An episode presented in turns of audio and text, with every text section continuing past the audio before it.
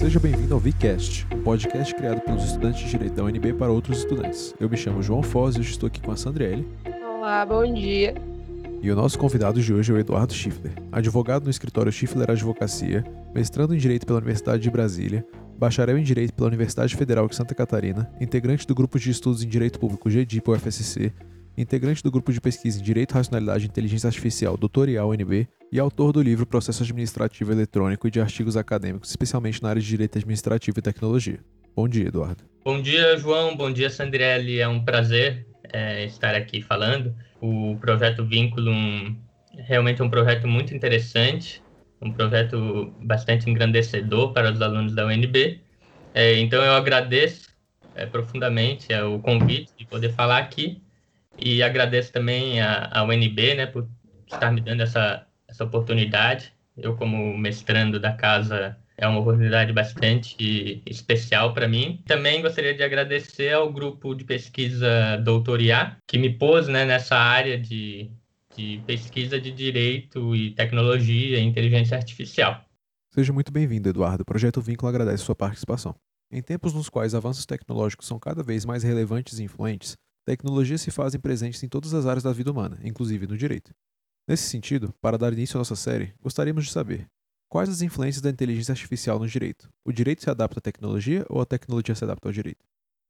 Quando a gente fala em influências da inteligência artificial no direito e também no direito, se o direito adapta à tecnologia, se a tecnologia se adapta ao direito, a gente não consegue ter uma resposta definitiva, uma resposta correta de sim ou não é, para ambas essas perguntas. Quando a gente fala em inteligência artificial no direito e as influências que ela traz, a gente também consegue estender essa pergunta para é, as tecnologias em geral. É, por quê? Porque as tecnologias em geral, especialmente nos últimos anos, elas também trouxeram diversas novas nuances para o direito, assim como a inteligência artificial é, está trazendo agora, no ano passado, no, nos últimos cinco anos, especialmente. É, a inteligência artificial ela influencia o direito na medida de que, que ela traz é, modernização para esse campo da ciência, para a ciência jurídica, que é um campo historicamente prolixo, é, que é historicamente rígido. Então, a inteligência artificial, as tecnologias, né, em geral, elas trazem novas visões para esse campo, novos enfrentamentos, novas abordagens que até pouco tempo não eram sequer cogitados no direito, justamente porque ou a tecnologia não existia, ou porque realmente a mentalidade dos operadores do direito era uma ciência é, à parte, né? era uma ciência que tratava das relações jurídicas, mas que não se envolvia tanto nas questões tecnológicas que influenciam a sociedade como um todo. O professor Fabiano Hartmann, que é o meu orientador no mestrado, ele costuma dizer que a inteligência artificial ela faz questionar dogmas antigos do direito. Então, como eu falei, é, conceitos clássicos que eram considerados imutáveis antes, agora com a inteligência artificial, eles são questionáveis. É, alguns exemplos é a responsabilidade civil, no sentido de que quem é o responsável né, por danos, eventuais danos causados por um algoritmo, por, um, por uma inteligência artificial desenvolvida, é o desenvolvedor, é o, o, o, o contratante. Então, é, questões clássicas do direito são questionadas pela inteligência artificial. A gente também tem exemplos na filosofia do direito, é, na racionalidade da, da, da, tomada de decisões, é, questões éticas que envolvem o desenvolvimento de inteligência artificial, especialmente quando é, estamos tratando de, de inteligências artificiais que vão se relacionar com direitos humanos, com direitos fundamentais. Então, a, a inteligência artificial ela influencia o direito nessa medida de que ela traz novos questionamentos que não existiam antigamente e que também e que traz um, um potencial de revolucionar essa área do direito, que é um campo é, historicamente é, prolixo e mais rígido. A inteligência artificial ela também influencia pelas potencialidades que ela traz para os operadores do direito. Então, uma forma de, influ de influência que a inteligência artificial traz para o direito é quando ela surge como uma ferramenta de apoio, ou seja, no processo intermediário de, de, algum, de alguma atuação, por exemplo, no, no processo de tomada de decisão, ela surge como uma ferramenta de apoio e, nesse sentido, ela consegue permitir que o operador do direito se dedique, é, dedique mais tempo, mais energia para atos cuja sua atuação, né, a atuação humana, é imprescindível. É, um exemplo é aquela é, é, é, a inteligência artificial como ferramenta de apoio, de organização de argumentos ou de, de, de catalogação de documentos, é, de pesquisa, que faz com que o operador do direito, a pessoa que vai tomar aquela, decis aquela decisão né, administrativa, judicial, ela consiga focar mais na atividade fim, que é decidir, que é, é relacional o caso, ter a sensibilidade humana. Não é que a inteligência artificial não consiga, mas é que, como uma ferramenta de apoio, a, o operador do direito consegue dedicar mais tempo, mais energia nessa atividade fim para o qual ele, ele está desempenhando a sua função pública, no caso né, de, do Poder Judiciário e da administração pública. Quanto à pergunta sobre se o direito se adapta à tecnologia ou a tecnologia se adapta ao direito, é, mais uma vez, é uma, é uma pergunta que não tem uma resposta correta e há exemplos nos dois sentidos, tanto de que o direito se adapta à tecnologia, como do que o, a tecnologia se adapta ao direito. O direito se adapta à tecnologia? Sim, o direito se adapta à tecnologia. Por exemplo, esse ano, é, o, o, primeiro semestre desse ano foi um ano em que, especialmente para o direito administrativo, é, surgiram diversas novas normas, legislações, é, que vão impactar, de certa forma, a atuação administrativa. A gente tem o um exemplo da Lei 14.129, de 2021, que é a Lei do Governo Digital. Ela estabelece princípios, regras e instrumentos para o governo digital e para o aumento da eficiência pública. Ela é uma lei federal, mas que pode ser, a depender dos estados, municípios e Distrito Federal, é, aproveitada para esses entes é, federativos, desde que tenha uma norma é, é própria prevendo né, essa, essa, essa utilização. Então, ela é uma lei federal, não é uma lei nacional, mas ela permite que seja aproveitada também para esses entes. Ela traz é, o governo como uma plataforma de dados e também ela disponibiliza, ela tem a diretriz de disponibilizar dados que sejam processáveis por máquina. Então, ela tem até uma previsão, ainda que não de forma tão explícita, né? Mas de uso da inteligência artificial em favor de atividades é, é, públicas ou atividades de controle pela, pela população, que é uma diretriz também da, da lei do governo digital. Ela digita, é, a pretensão dela é digitalizar a administração pública, a prestação digital de serviços públicos, é, e traz, ela traz um arcabouço jurídico nesse sentido para dar mais é, segurança jurídica para os agentes públicos que querem adotar é, soluções inovadoras no, na administração pública e também para os usuários do serviço público, que ela prevê diversas é, é, garantias para esses usuários terem os seus direitos respeitados. Então, esse é um exemplo de que o direito se adaptou à tecnologia. É, a gente também pode falar, né, o, o, exemplo claro da LGPD, que é uma lei recente e que é uma lei que, no início do século XXI, é, é, não se imaginava ter no Brasil.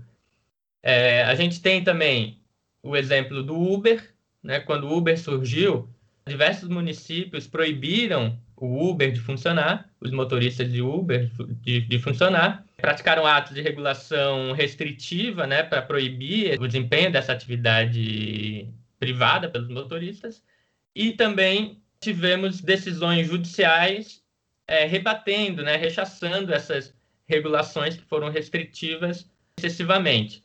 Então, também é um exemplo de que o direito se adaptou à tecnologia de uma forma a adequá-la né, para a sociedade é, que vive sob a lei.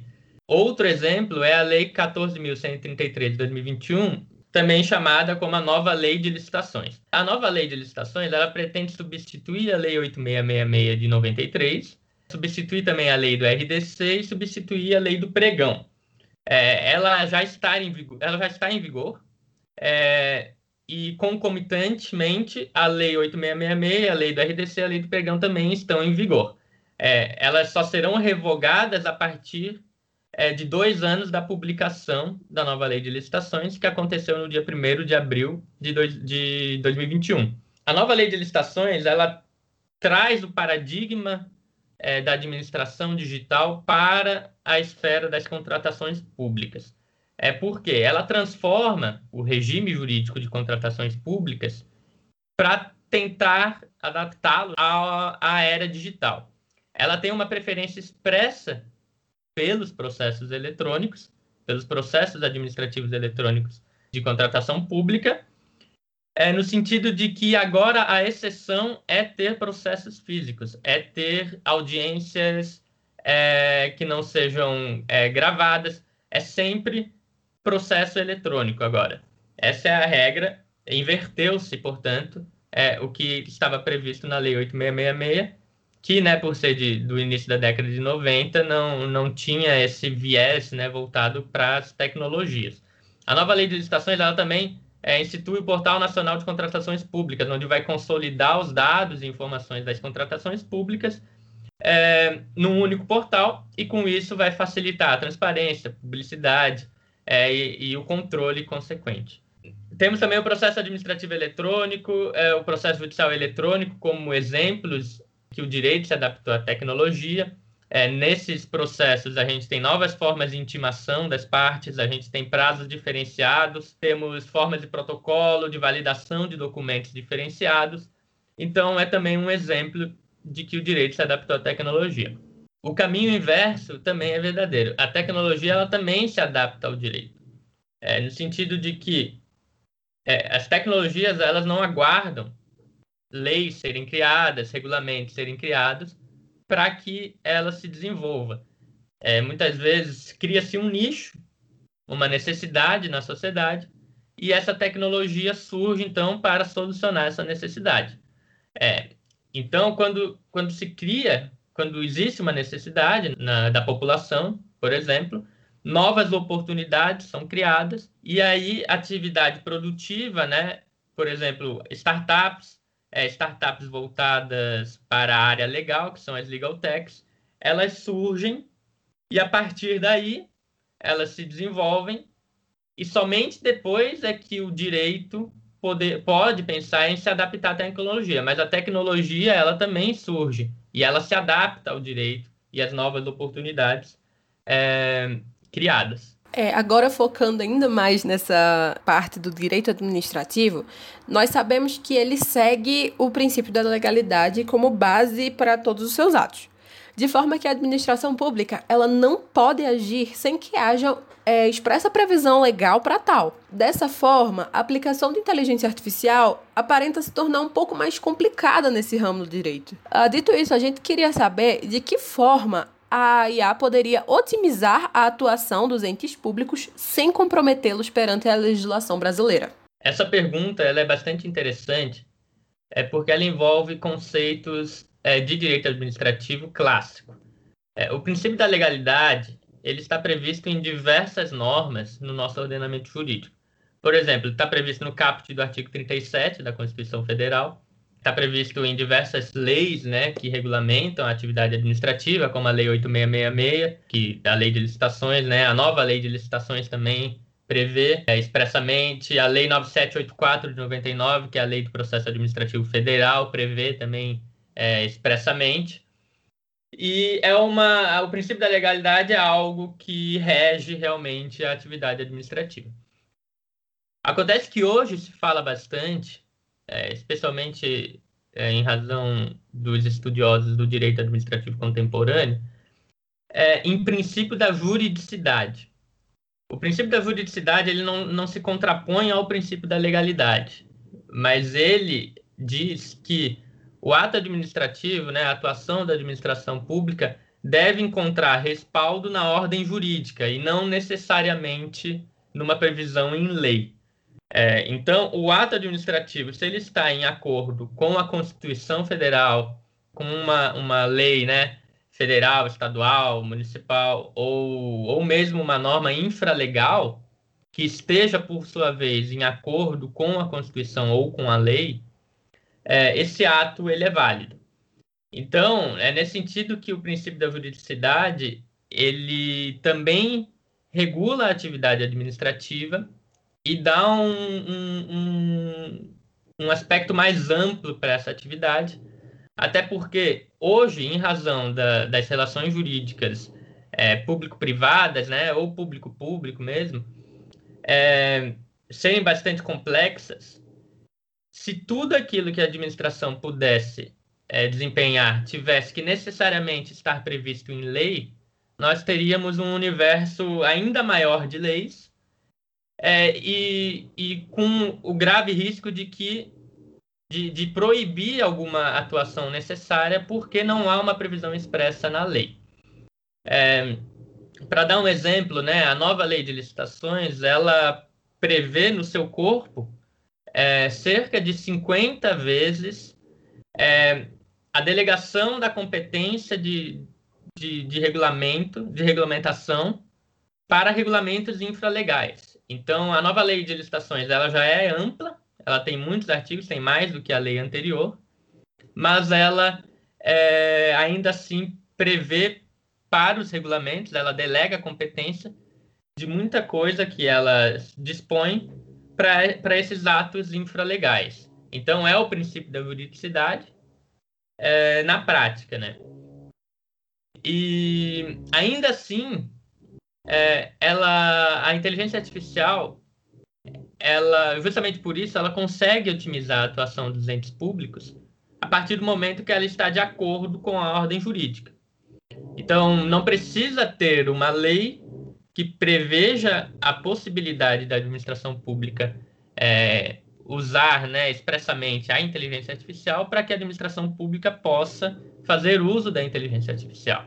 Então, a inteligência artificial ela ainda assim pode otimizar a atuação dos entes públicos sem comprometê-los é, perante a legislação brasileira.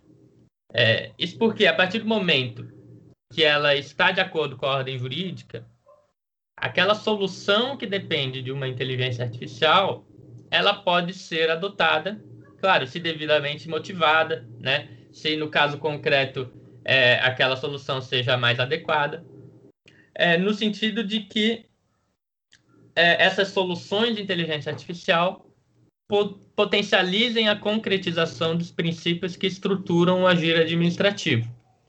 É, a exemplo dos princípios do, do caput do artigo 37 da Constituição Federal. É, isso porque a, a razão de existir da administração pública é a concretização dos direitos fundamentais do cidadão. É por isso que, é, que a administração pública existe e é para isso que ela trabalha. Direitos fundamentais de, de todos os espectros, né? Então, se a administração pública ela tem uma necessidade administrativa, né, no sentido de uma necessidade de um, do, da sociedade, de um que precisa de uma solução específica, que seja inovadora, que seja tecnológica e que dependa de inteligência artificial, não precisa ter uma lei que preveja expressamente que naquela situação a administração pública pode agir nesse sentido. Ela pode adotar, sempre é, com fundamentação, é, uma solução de inteligência artificial e assim otimizar a sua atuação em prol dos interesses públicos e dos direitos fundamentais dos cidadãos. Passando à nossa próxima pergunta, sabemos que uma das aplicações mais comuns da inteligência artificial no direito é no auxílio a tomar decisões. As máquinas dotadas de IA utilizam-se de machine learning, onde levam em consideração padrões anteriores a proferirem uma decisão. O maior empecilho para o direito administrativo aqui estaria na motivação dessas decisões, uma vez que a Constituição Federal de 1988 exige que toda decisão administrativa seja suficientemente motivada. Desse modo, partindo-se do pressuposto de que cada caso é um caso, e de que mecanismos de IA não são dotados de um sistema cognitivo autônomo, como este impasse entre inteligência artificial e direito é solucionado? Mesmo com este empecilho, a IA ainda teria um bom nível de eficiência na sua relação com a administração pública? Novamente, essa é uma pergunta muito especial, né, para quem estuda é, inteligência artificial e direito, é bastante interessante, tem muitas controvérsias sobre isso. É, mas, para resumir, o problema de eventual impasse entre inteligência artificial e direito provavelmente estará nos dados. Isto é, nos dados utilizados para alimentar né, o, o processamento da máquina, é, para treinar ela, né? No sentido de que quando se tem dados ruins, né, de má qualidade, é muito possível, provável, que a solução a ser entregue pela inteligência artificial também seja uma solução ruim. É, é o que chamam de dirty data, né? dados sujos, dados ruins. O professor Fabiano Hartmann, nas disciplinas que ele dá de Direito e Inteligência Artificial é, na UNB, né, uma disciplina que ele, que ele deu, se eu não me engano, foi a primeira ou uma das primeiras do, do tema é, no Brasil, é, diz que uma inteligência artificial que entregue soluções preconceituosas, por exemplo, racistas, não, não significa que o desenvolvedor dessa ferramenta é preconceituoso. Mas sim que o problema da, do preconceito provavelmente está nos dados que foram utilizados para treinar esse sistema de inteligência artificial. E muitas vezes os dados é, eles estão né, enviesados justamente porque a sociedade é, está enviesada, é uma sociedade com, com preconceito enraizado. É, basta pensar, se você utiliza dados policiais é, sem qualquer filtro, sem qualquer cuidado com, com a catalogação desses dados, né, para treinar uma inteligência artificial, é muito provável que a solução entregue dessa da resposta, né, o output da, do sistema de inteligência artificial, seja uma solução enviesada, com base nas estatísticas que temos hoje é, no país nessa área. E uma solução para isso, para esse problema, é, pode estar na possibilidade de auditar o caminho percorrido pela inteligência artificial no processo. Claro que existem o, o risco né, da, da, dos sistemas é, caixa preta, que você não consegue auditar, não consegue ter exatamente a noção de como que se chegou àquela decisão, mas é sempre importante ter essa diretriz é, no momento de desenvolver e implementar um sistema de inteligência artificial. É importante ter essa accountability, né? conhecer e poder, se necessário, controlar, no sentido de impugnar, as razões que levaram à prática de um ato robótico. É, isso viabiliza até mesmo a legitimação de atos é, que, que tenham um caráter decisório. Então, um ato decisório robótico que tenha, que seja possível auditar o caminho que chegou, né, o caminho que a máquina fez, a racionalidade dela até chegar na decisão, é uma decisão que tende a ter mais legitimidade perante é, os indivíduos que estão sendo afetados por essa, essa decisão. É, além disso, o, decisões, é, aqui falando né, de decisões que sejam integralmente robóticas, é imprescindível que seja possível é, a revisão dessas decisões. Então, o ordenamento jurídico hoje, tanto no Poder Judiciário como no, no, no processo administrativo, ela prevê, né, ele prevê, ela, ele garante recursos administrativos, recursos judiciais para as partes que se sentirem é, prejudicadas.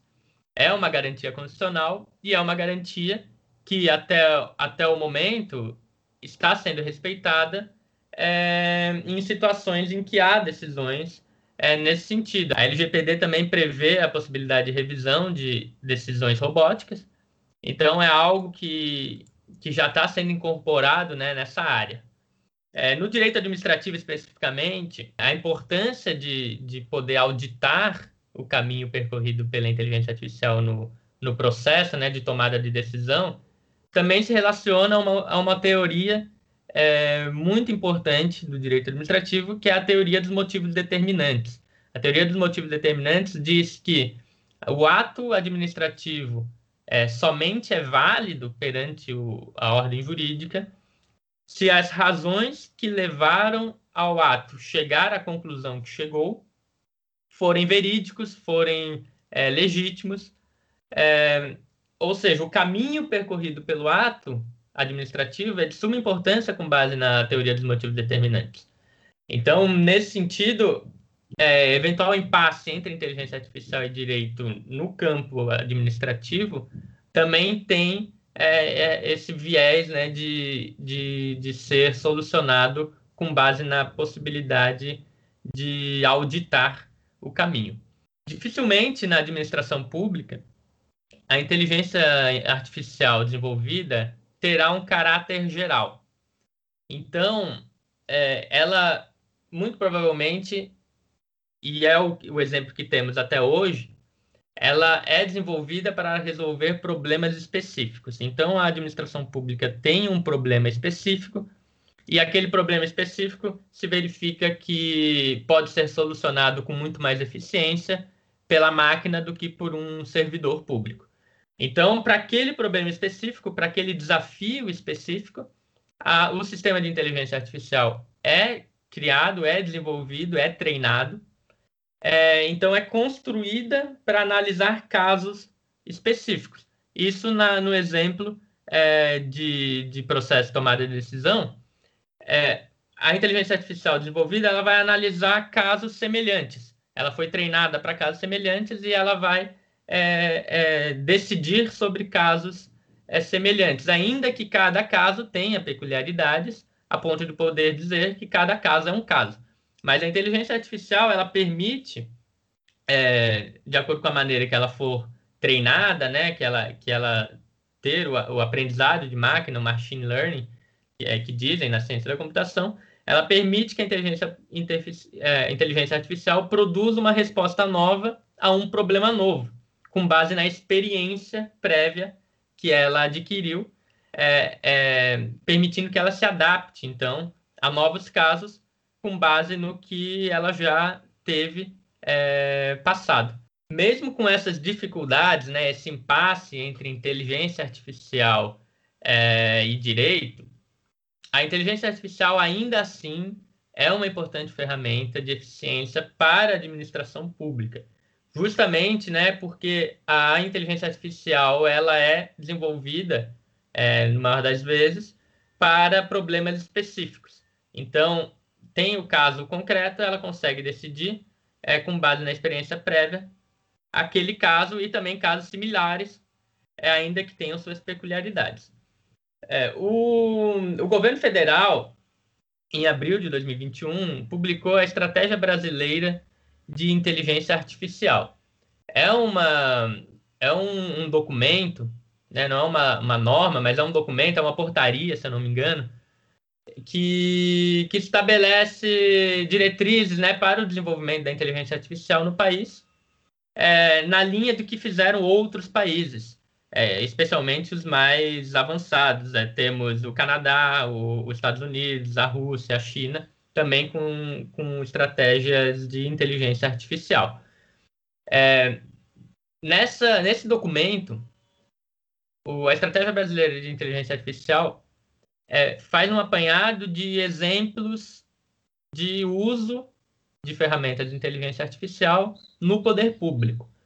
É, eu vou citar alguns exemplos e eles é, vocês vão poder ver que é que são foram desenvolvidos para solucionar problemas específicos. No TCU existem três robôs, é Alice, Sofia e Mônica, que auxiliam em problemas específicos é, os servidores do TCU na, na, na, sua função né, de, de controle externo da administração pública. Por exemplo, o robô Alice, é, que é a análise de licitações editais, ela lê as licitações editais publicados nos diários oficiais ela apura o valor dos riscos de cada um e ela também entrega um documento apontando ao auditor se há indícios de fraudes naquela licitação específica. Então, é uma ferramenta de apoio, não é né, uma, uma, uma ferramenta que decide, mas é uma ferramenta que apoia, que faz com que o, o operador né, tenha, é, consiga dedicar mais tempo para, análise, que depende do conhecimento dele, depende é, é, da sensibilidade dele, é, em detrimento do, de, de perder, né, digamos, perder tempo nessas atividades de, de verificação, de pesquisa. Temos também é, o robô Sofia, que está para Sistema de Orientação sobre Fatos e Indícios para o Auditor, que funciona como um corretor que auxilia o auditor a escrever um texto. Ela aponta possíveis erros e até sugere informações relacionadas às partes envolvidas ou ao tema tratado é, naquele texto que está sendo redigido. Temos o, a Mônica, que é um monitoramento integrado para controle de aquisições, traz informações sobre as compras públicas na esfera federal, é, trabalho mensal de, de obtenção de dados das compras públicas, é, se eu não me engano, semanal para pregões eletrônicos especificamente, e ela auxilia nas buscas por palavras-chave das licitações. Então, é mais uma ferramenta de apoio né, para o auditor no Tribunal de Contas da União, é, para auxiliar na sua atividade é, de controle. A CGU também tem também implementou inteligência artificial, sistema para encontrar indícios de desvios na atuação dos servidores públicos é, federais, né? E também é, tem inteligência artificial com o propósito de fiscalizar contratos e fornecedores do governo federal para analisar riscos de corrupção e de não cumprimento de contratos administrativos. É, temos também o, o, projeto Victor do STF, né, que é bastante conhecido, é uma, uma, um resultado de uma parceria da UNB com o STF. O professor Fabiano foi um dos coordenadores né, pela, pela Faculdade de Direito da UNB desse projeto. Ele analisa, então, recursos extraordinários que chegam na corte com o objetivo de identificar a vinculação, né, a possível vinculação a determinados temas de repercussão geral, especialmente aqueles temas que são os mais recorrentes, né, de chegarem na Corte Suprema. Esses são exemplos na esfera federal de ferramentas de inteligência artificial que são utilizadas é, recorrentemente pela, pela administração pública é, como ferramentas de apoio.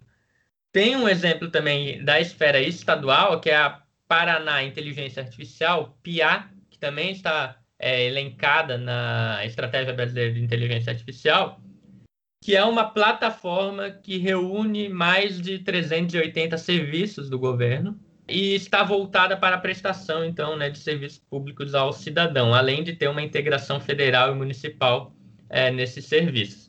É, é mais uma, uma ferramenta também que agora mais voltada à prestação de serviços públicos, né, tem um destinatário específico, né, que são os cidadãos, é, mas vem na mesma linha de, de uma ferramenta é, possível de ser utilizada é, e, e que traz um bom nível de eficiência para a administração pública. Isso é bastante interessante, Eduardo, e isso se relaciona diretamente com a nossa próxima pergunta. É isso porque outros princípios basilares do direito administrativo que regem a sua atuação são o princípio da transparência e o da publicidade, os quais se relacionam diretamente com a manutenção do Estado democrático. É, apesar de, da esperança né, de que, com a modernização do direito, este estaria mais acessível à população como um todo, nós sabemos que o acesso à tecnologia ele não é igual para todos os brasileiros. E essa situação atrapalha não apenas a fiscalização dos atos públicos pela população, como também o acesso desta aos serviços públicos online. É, em uma sociedade tão desigual, como evitar que o uso de inteligência artificial no direito tenha o efeito oposto daquele pretendido e acabe por intensificar essa desigualdade? Bom, a, a, inteligência artificial hoje, né, que é utilizada, que costuma ser utilizada pela administração pública, eu digo inteligência artificial no singular, né, mas é, como eu falei, cada sistema de inteligência artificial é único, né, desenvolvido especificamente para uma necessidade.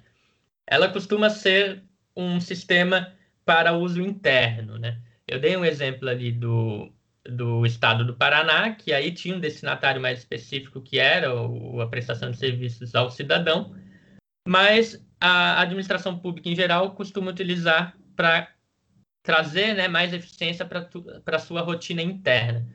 É, nesse sentido, isso ameniza um pouco né, a, a, o problema que temos no Brasil de inclusão digital.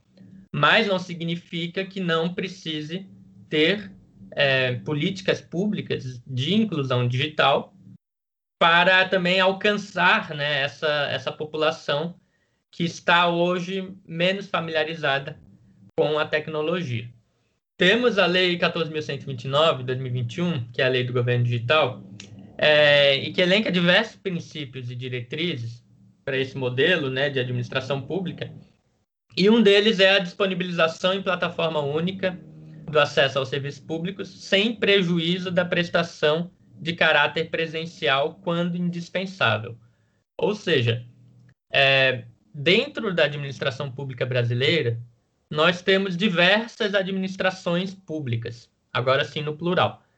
Por que, que eu digo isso? Porque a administração pública federal ela é distinta das administrações públicas estaduais, que por sua vez são distintas das administrações públicas municipais, e que dentro do rol de administrações públicas municipais também temos bastante divergências. Por exemplo, uma administração é, municipal de uma capital, ela muito provavelmente vai ser distinta de uma administração pública é, de uma cidade do interior do país. Então, é, como a inteligência artificial ela surge para solucionar problemas específicos a partir do momento que é identificada uma necessidade administrativa, é, existirão situações em que a solução por meio de uma tecnologia que opere por inteligência artificial não será a solução mais adequada. E isso por diversos, diversos fatores. Um deles pode ser a falta de inclusão digital da população daquela localidade. Então, a partir do momento que a administração pública pensa em solucionar um problema administrativo por meio da inteligência artificial, essa solução ela precisa estar acompanhada de políticas públicas de inclusão digital. Porque senão é capaz e até provável que essa solução, em vez de trazer eficiência, ela traz ineficiência. Existe no direito administrativo o princípio da impessoalidade.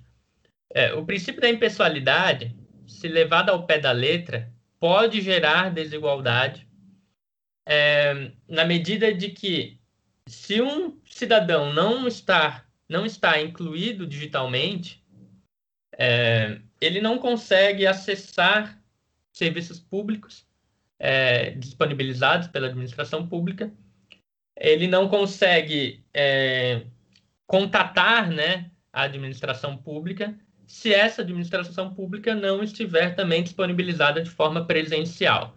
Então, não é possível adotar é, generalizar né, que a tecnologia será a solução de todos os problemas administrativos, porque no Brasil a gente tem diversas circunstâncias que, que moldam né, a administração pública para cada localidade.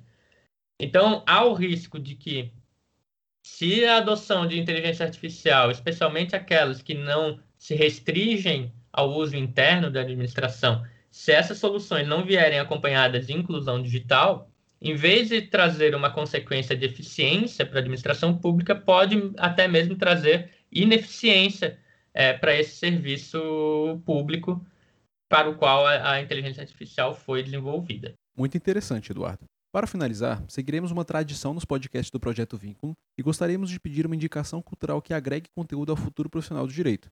Pode ser um livro, série, filme, documentário ou até mesmo outro podcast.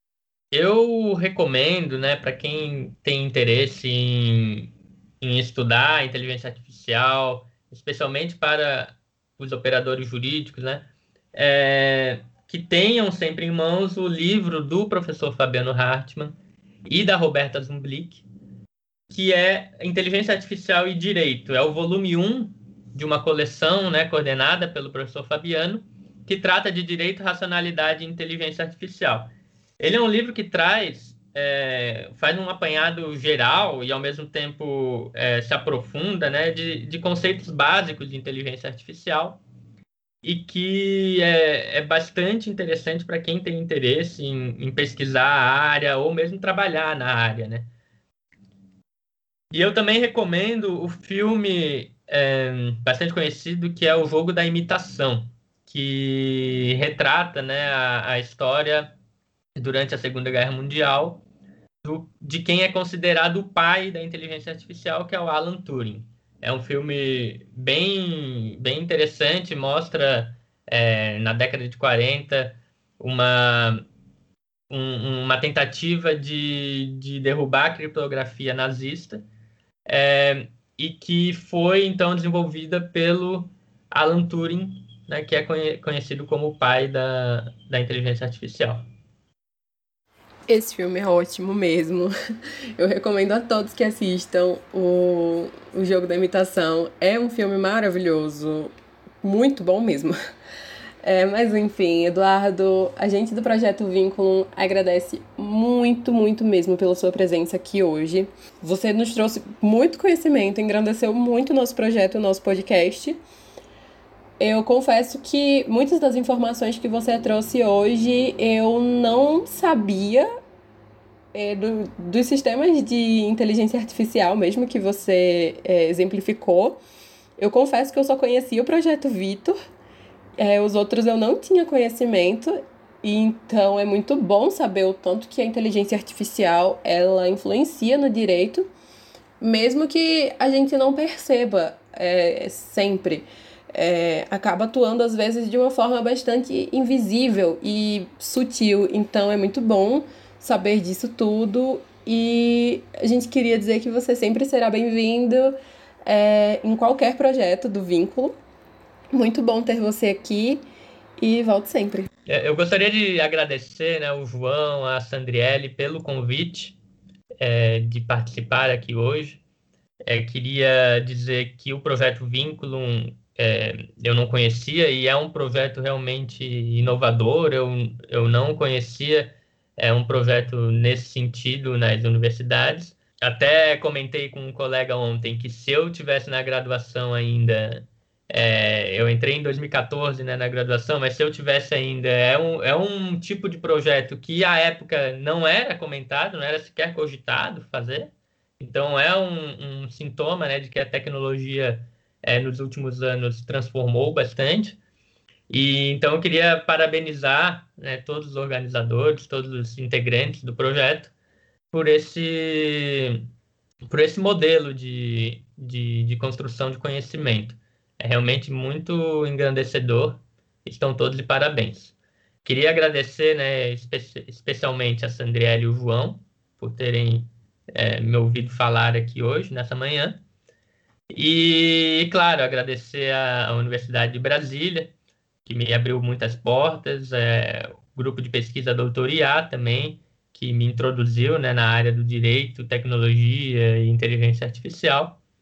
E fico à disposição para o que precisar. O Projeto Vínculo agradece sua participação, Eduardo.